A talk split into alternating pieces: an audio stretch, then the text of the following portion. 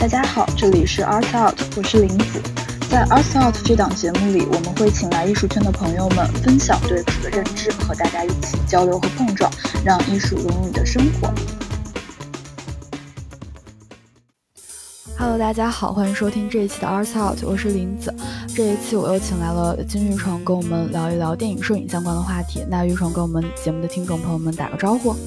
Hello guys，我是金玉成，是一个 DP，是一个电影摄影师。好的，今天就是想跟玉成来聊一聊这个电影摄影这样的一个个话题。首先，我们先来说一说这个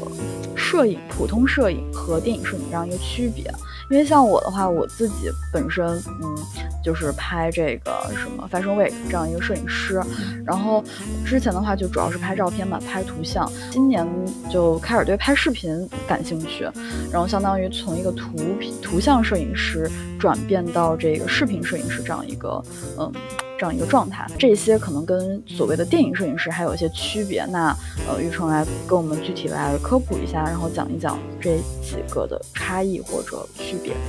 那我先祝你从那个知名的纽约图片摄影师早日成为纽约 视，我还不是纽约知名的图片知名的纽约 视频摄影师，好吧？就先成对，想先早日成为纽约的知名摄影师。然后呃，我可以以我自己为例，就是我本科学的也是呃影视摄影制作方向。然后我那些关系比较好的高中同学呢，他们觉得，哎，我学了这个影视摄影制作之后，觉得，哎，他们就称我为哎金导，哎，觉得以后我以后肯定会拍电影啊之类的。但其实我那时候就是觉得，嗯，好吧，我也懒得跟他们多说，因为觉得这个解释起来挺累的。然后，然后每一次呢，就每年就是。过年回家的时候，就那些亲戚叔叔阿姨他们说：“哎，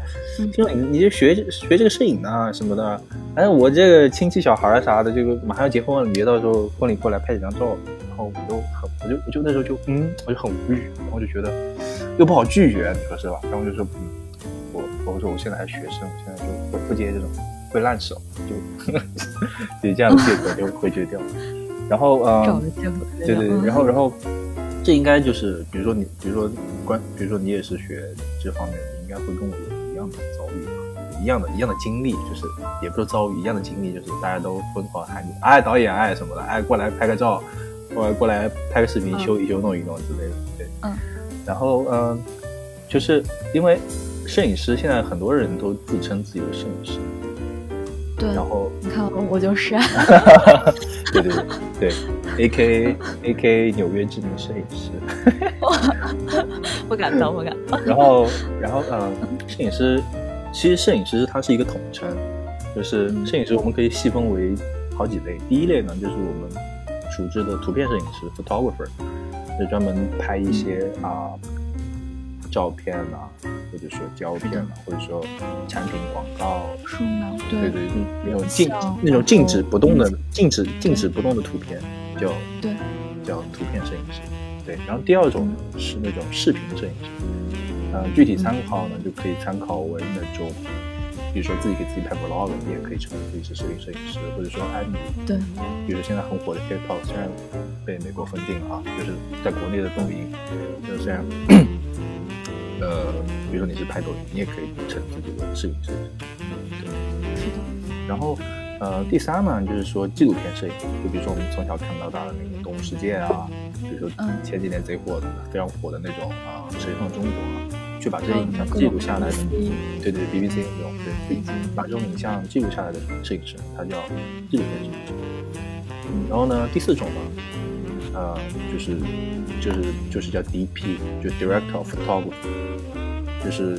它它里面有两个小的，一个是电影摄影师，一个是电视剧的摄影师。我们今天具体来聊一聊，就是你最喜欢哪一个电影摄影师？然后这个摄影师给你带来了什么样的一些启发？对我最喜欢的摄影师是卢贝斯基，就是卢贝茨基。然后，对，他是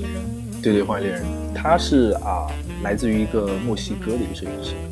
对然后现在是在好莱坞，就是继续拍片嘛。然后，呃，我觉得他能在好莱坞起来，他非常有非非常非常重要的原因，是因为他的好兄弟们墨西哥三杰们的起，就墨西哥三杰，对对对，就给大家讲一下墨西哥三杰吧，就是呃，一个是冈萨雷斯，就是他的代表作就是《荒野猎人》还有《鸟人》，他也是拿了连续拿了两届最佳奥斯卡，一个是对八八十七届还是八十八届，反正就连续两届最佳奥斯卡，还有一个就是嗯阿方索阿那个阿方索卡隆。就那个罗马的导演，还有一个是《水形物》的导演是那个吉尔莫托罗，就是那个吉尔吉尔莫托罗那个导演。对，然后呃，阿方索卡隆是卢维斯基的发小，对，然后就他们两个就关系就很好。然后其中就是因为阿方索卡隆他那个罗马，他也是拿了一个最佳摄影，但是呢，阿方但是因为卢维斯基那段时间太忙。正好阿方卡隆要拍片子的时候，阿方那个 l i s k y 他正好有档期没有排上，然后呢，阿方卡隆就自己给自己做做 DP。但我听到的一些幕后消息呢，是他跟 l i s k y 在前期就看景的时候好像是在一起，然后就把前期所有的故事版风景都帮阿方卡隆都已经定好了。但最后呢，片尾的时候他们 Director of Photography 是没有 l i s k y 的名字的。但他应该也是要 take credit，或者说可能，嗯，对，应该是会有。那他就是嗯，来跟我们再具体科普一下他的一个嗯经历吧，然后包括他有哪一些嗯这个拍摄的一些代表作，然后这些代表作或者说他的一个拍摄风格是什么样子的？嗯嗯嗯嗯，就呃，我第一次看那个卢比斯基的那个片子的时候，我记得我是在大一的时候，刚进大学，刚进大学大一的时候，我们啊。摄影课的一个，我们班主任给我们放的一个片子是《人类之子》，然后我看完之后，哦，我就觉得，我好像从小到大就没有看过类似的这样的电影，就是有一个，因为它有一个段非常妙，就是一一场追逐戏，它的一个景，它的一个摄影机，它是放在，呃，放在那个呃汽车里，然后是一个三百六十度的一个长镜头的一个调调度。然后非常奇妙，我在我研一，就是我研究生的摄影课摄影课上，我们的摄影老师他也放了《人类之子》，但是呢，他放的是《人类之子》的幕后。啊，对，《人类之子》的幕后，我那个时候我才明白，原来幕后他他他那个镜头原来是是这么拍的，就是他是在他是在呃一个他在一个汽车里把汽车的顶锯掉，然后在上面。挂了一个摄影机，重新 rig 了一个摄影机，然后那个摄影机就可以三百六十度的动，甚至能左移右移，能能能在车上它是有一个类似，应该我没有记错的话是有一个小小的轨道，它是可以动的。对，它是一个车内的场，哦，它是一个车，就是一个外部的一个场景，是一个奔跑的场景，然后它通过这样的一个，呃，就是在车里把那个车顶上锯开，然后把摄影机架在车顶上，然后进行一个拍摄。不是，是演员们都在车里面，他的摄影机放在那个哦车车子的中心，然后他把顶锯开，摄影机架在那个中心的那个位置。对对对对。但是车里的这样一个镜头为什么会就是嗯，就是会有一种就是你刚刚说三百六十度调度这样的一个场景？我因为我没有看过这部，我有点想象不出来。因为它是呃，比如是这样的，就比如说前排是两个乘客，后排是两个乘客。你如何在这一个镜头里，就是如果在一个镜头里，你把四个人都拍到，就你通过镜头的旋转三百六十度的调度，因为它是它是一场追逐戏，就是是一场他们大家呃一群人去围堵一辆车，对前前后左右他都有会来人，所以说你为了把这一场的紧张情绪做到极限，又是符合一镜到底的这种让观众置身于。现场的感觉，那么一镜到底是一个非常好的一个表现手法，就是如如何把摄影机架构架上来，就是怎么把摄影机的位置放好，然后怎么把摄影机，就是如何把摄影机通通过你前期的一些，比如说把车顶锯掉，你在车上架置一些辅件，你如何把摄影机构架构建在车里，然后让它能够三百六十度的旋转。让他抓取到每个演员上每个演员上的细节，或者说，对，对对，这这是一个非常难的一个事情。然后我那时候看完那一看完一整个片子，人类自己自己就会觉得，我就记住这个摄影师，他叫卢比斯基。嗯，对，那是他，那那那是他，我记得是他两千零九年的片子。对，两千零九年的片子。对对。没有两两两千一一年。哦，二零一二零一一年。哦，不是两千零九。二零一一。哦，二零那是他二零一一年的记错。然后然后他的代代表作中的代表作就是《鸟人》《地心引力》《生命之树》《荒野猎人》。对对对，他我记得他是连续拿了三届最佳奥斯卡。是的。然后林子仁他让我用简练的语言去总结他，我后面发现我太无能了，我感觉我总完全总结不了。原因原因是什么？因为他太，因为他太优秀，太优秀了。就我觉得很很，对我觉得很简单，就是我们用那个拍《一九一七》的那个摄影师。Roger Deakins 就狄金狄金斯老师的一句话就是说，优秀的摄影师，他是什么风格他都能驾驭，他是没有自己，他就是没有自己风格。我觉得这句话没有一个固定的风格，对，没有一个固定。我觉得这句话完完全全的就可以用在 Lubitsky 身上。嗯，就你看，就很就我觉得，我我第一次看完《生命之树》之后，虽然我知道他是 Lubitsky 拍的。我才去看的《生命之树》，但是我看完《生命之树》之后，我整个人就，我整个人就傻掉了。我觉得他的那个时候，他在《生命之树》里的摄影，完完全全就是跳出了所有，所有摄影的框架，就是他非常的随意。他就打个比方，他就像李白一样，他在用他的摄影机写实，非常的狂野狂放，但嗯。又充满着诗诗意的那种镜头语言，我觉得这是我对《生命之树》的摄影的总结。就我个人而言，就我仅仅仅仅仅仅代表我自己。然后，那么，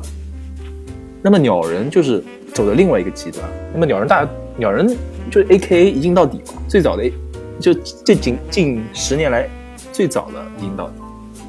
那么鸟人，我觉得他就是。因为一镜到底，大家都知道，就我给大家科普一下，什么叫做一镜到底。一镜到底就是一所谓的一镜到底啊，就是所谓的带引号的一镜到底，就是导演、后期、摄影通过各种障眼法、各种骗观众，不是说骗观众，就是各种的技巧，各各种技巧，去把所谓的一些在现场不是那么呃。不就在现场，不是真正的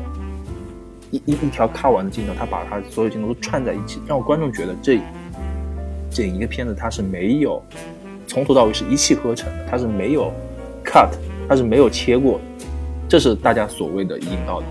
就哎嗯，就就我们大普罗大众所谓的一镜到底，但是呢，我我们自己所说的一镜一镜到底，可能它是一个。长镜头，它就是实拍的时候，它就是一气呵成，对。但是，这是我们所所觉得的引导呃引导点。然后呢，那么我们回归到鸟人身上，那么鸟人众所周知都是一镜到底的，对不对？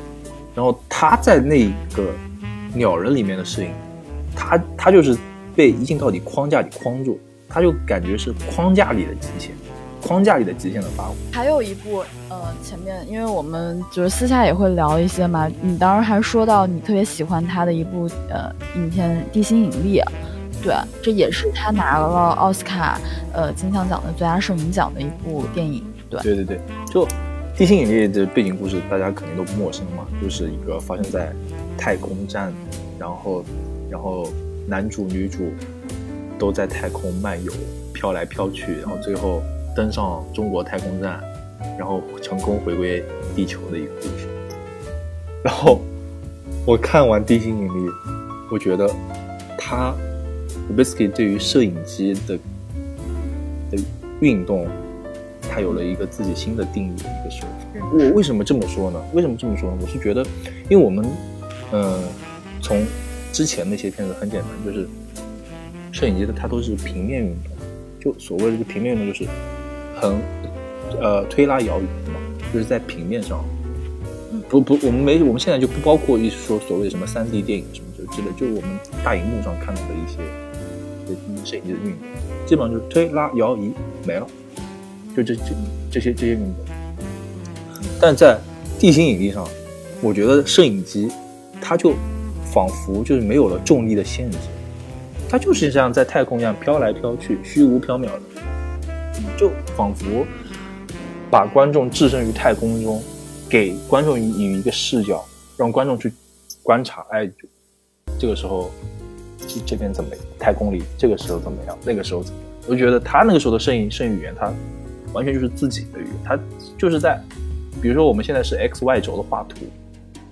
他现在是直接变成了 x y z 轴的画图，他从一个平面变成了立体的摄影。对，我觉得非常非常奇妙。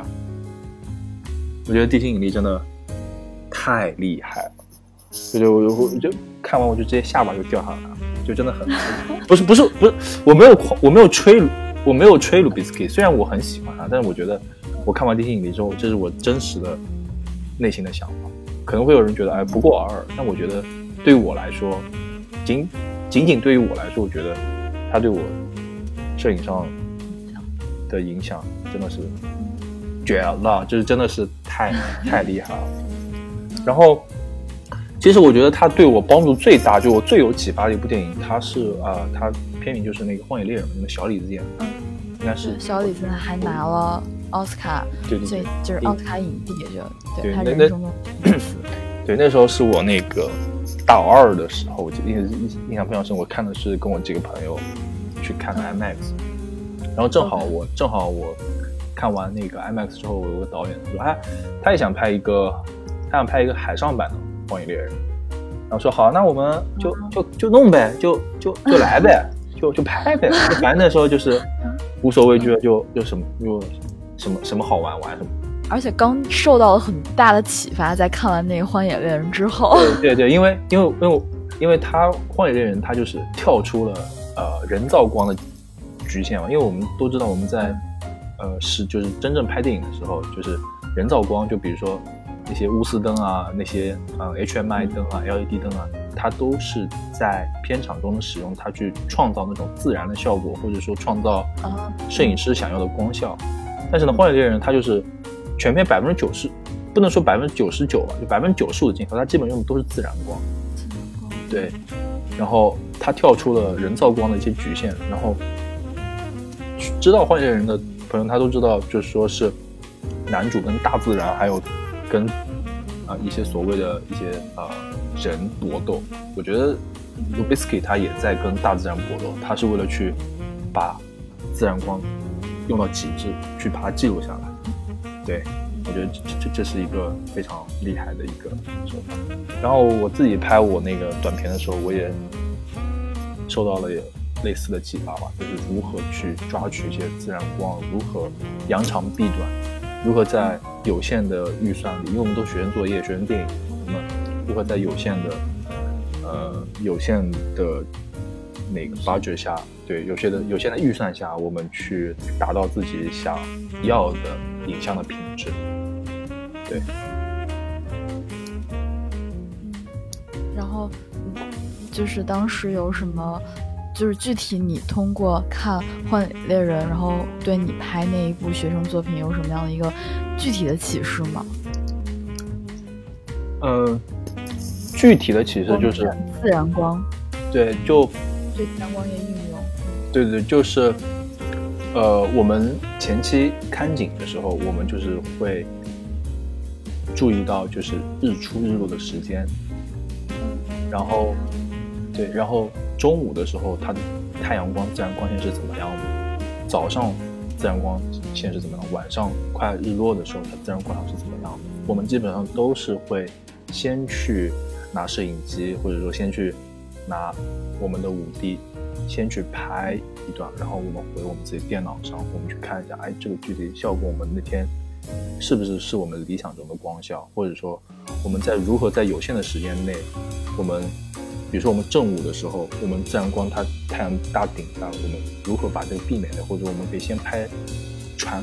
呃，船上的船内室就是室内的一些戏份，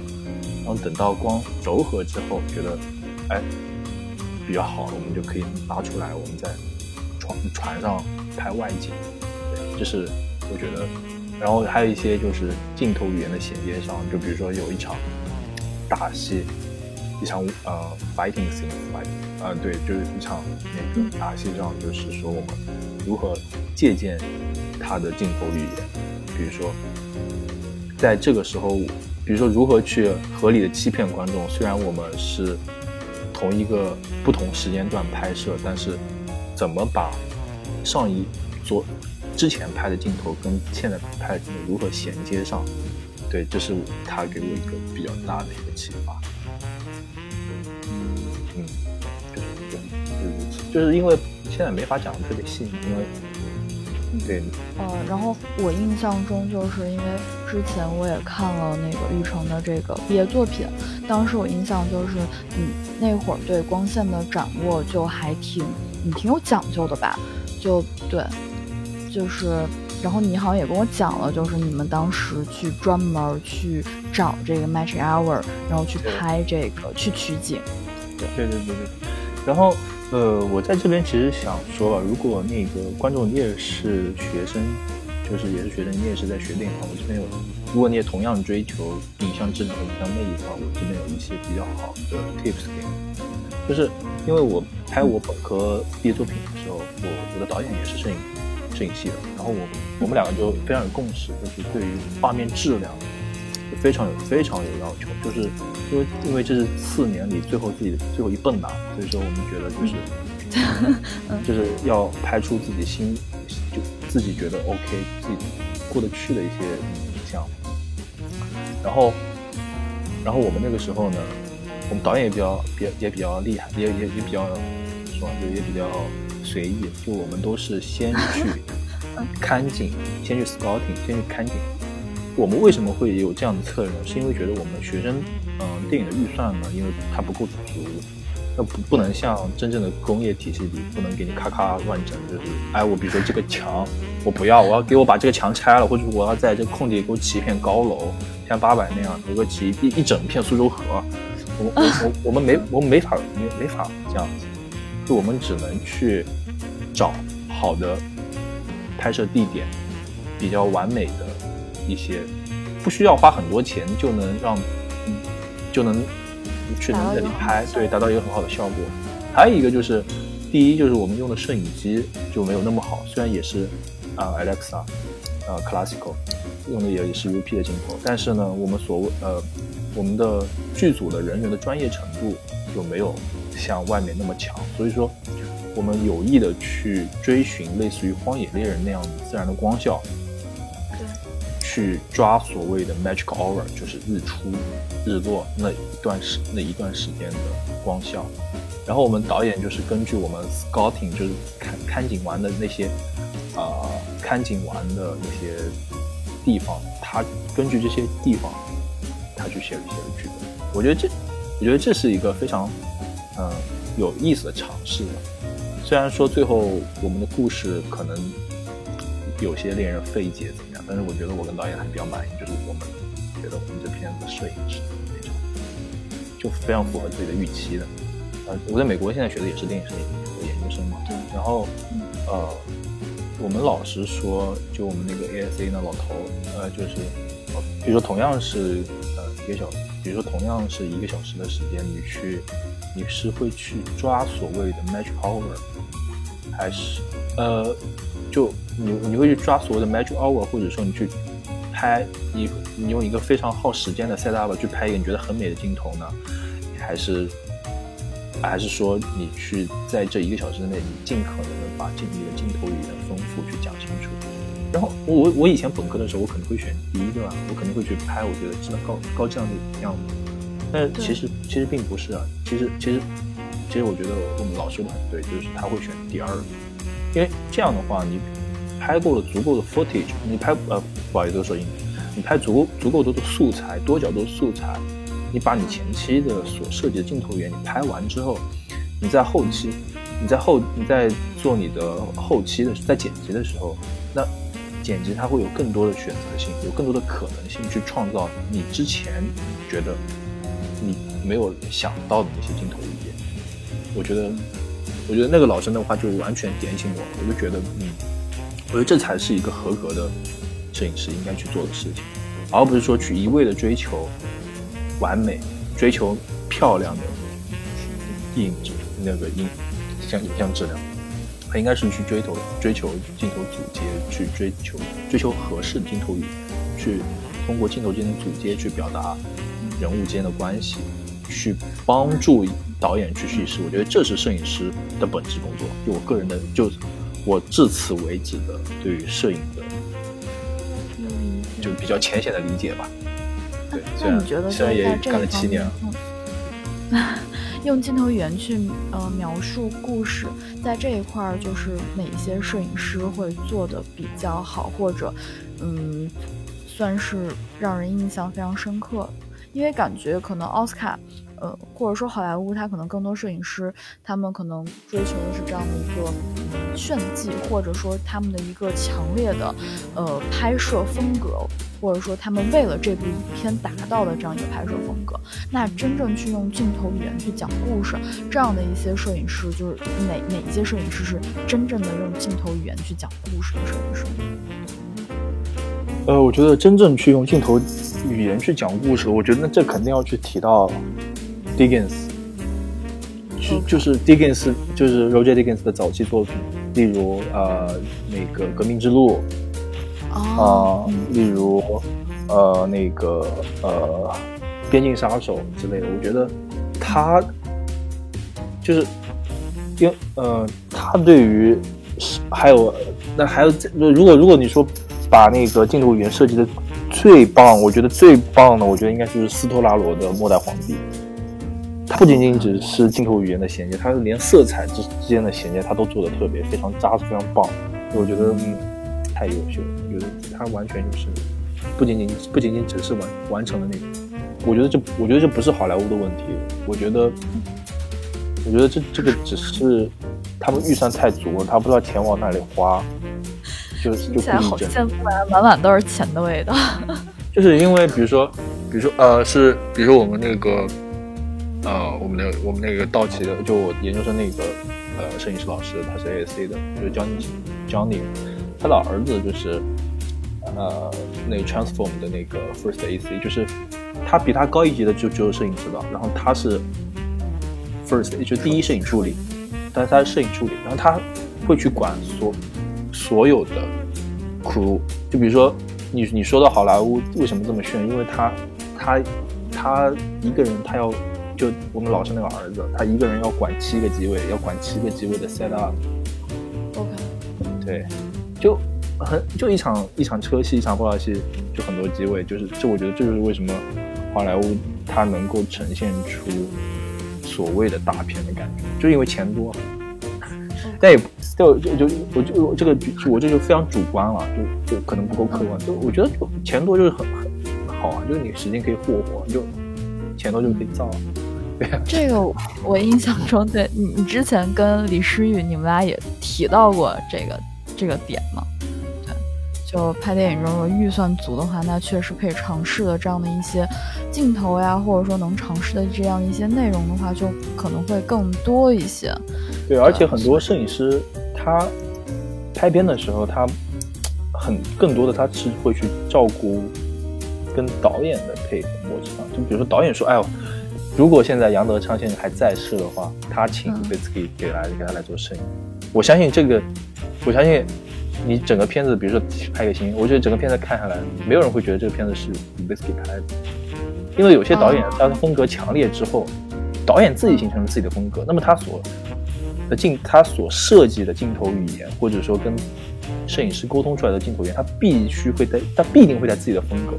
杨德昌那个，对对对，我就我就这边我就不说杨德昌那个风格，就是导摄影，他其实就是去帮导演。去完成他想要得到的东西。对对对，如果导演风格够强烈，那么哪个就换句话说，就换说说说句说句不一样的，就是任何 DP 来拍，基本上都是差不多，差差不太差不太多。对，除非那个，对，就就就有些有些导演，他对他对于摄影有着自己的有有着自己的理解，或者说有自己的追求，他可能就。会，就比如说，举呃杨那个杨德昌在那个《孤岭街少年》《孤岭街少年杀人事件》，他所有事件，对对，他比如他在拍一些打斗戏杀就是杀人的一些戏份的时候，他永远都不会不会去接特写，他永远都是冷酷的记录者，永远都是中中中景最多了，对，嗯，他就就是导演的风格，他就想要这样，你你你能拿我何？那我们现在的我们现在的摄影语言，它我们现在的就是所谓的现在的电呃镜头语言的话，它基本上都是以特写会肯定百分之九十的百分之不能说百分之百分之九十九的电影，它肯定都是打游戏肯肯定会加入特写啊，它它就就就现现在的现在的镜头语言的趋势，我不知道是就是我不知道这是大趋势呢，还是说。因为我现在看过基本上很多电影，它都是这么去做。我不知道这是大趋势，还是说大家都觉得特写容易比较拍，比较不费劲，他就可能就这么去拍了。我觉得可能都有吧，可能这个还真的得具体问题具体分析。对，像这种特写镜头的话，感觉好像电视剧里运用的会更多一些，然后电影的话，可能我觉得整体来说可能还好，真的是根据这个具体的一些。特定的场景呀，然后包括制造一个氛围啊，或者说就是掌握人物的一些展现人物的一些特点或者对话的情况之下，可能会用到所谓人物特写。对，对，因为特写的话拍起来不费劲，就全景近景，比如说中近景、中近景，你就无法欺骗观众，你必须就是实打实的伤。你特写，你就随便拍一下，然后再切回全景，哎，一个人倒地了。不 real，一点都不 real，就很多。我不是说，我不是我，我不是说这个不好。我说真的，太多，我看过太多电影都是这样，太太假了。这虽然可能说就是普通观众觉觉不出这个假，但就那我们这种就学这个的，就你一看就知道哦，哦，这这什么嘛，这什么跟什么嘛，就不给我们不给我们想要看我们想要看的东西。嗯。对，就就感觉拍的很不走心，或者说，其实那那些 DP 他们就是感觉就是在，呃，有点糊弄观众吧，对。嗯，对，我觉得这个这个这个事情，你去找原因的话，找不出原因，因为太多太多因素。对，所以所以这种东西其实也是一个蛮主观的，对，对，一个观众一个感官一个东西，那之后可以。找这个玉成再给我们来讲一讲，就是在国内，呃，就是来说一下中国，或者说是放到这个亚洲整个电影圈里面，嗯，比较值得去分析的这些摄影师们，对，嗯嗯，那好，那我们这期节目就先聊到这里，然后我们下期之后，嗯，我们再聊一聊电影摄影其他相关的话题。Okay，see you guys in next episode. Bye. 好的。好嘞，那大家拜拜。拜。